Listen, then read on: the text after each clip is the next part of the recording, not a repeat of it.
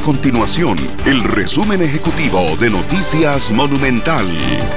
Hola, mi nombre es Alejandro Meléndez y estas son las informaciones más importantes del día en Noticias Monumental. Ya cada vez falta menos para la Semana Santa, por lo que desde ya el Ministerio de Trabajo y Seguridad Social recuerda que los feriados de pago obligatorio corresponden al jueves 6 y viernes 7 de abril, así como el lunes 10 de abril por el traslado del 11 de abril. Por tanto, ninguna persona trabajadora está obligada a trabajar esos días, únicamente si está de acuerdo salvo algunas excepciones.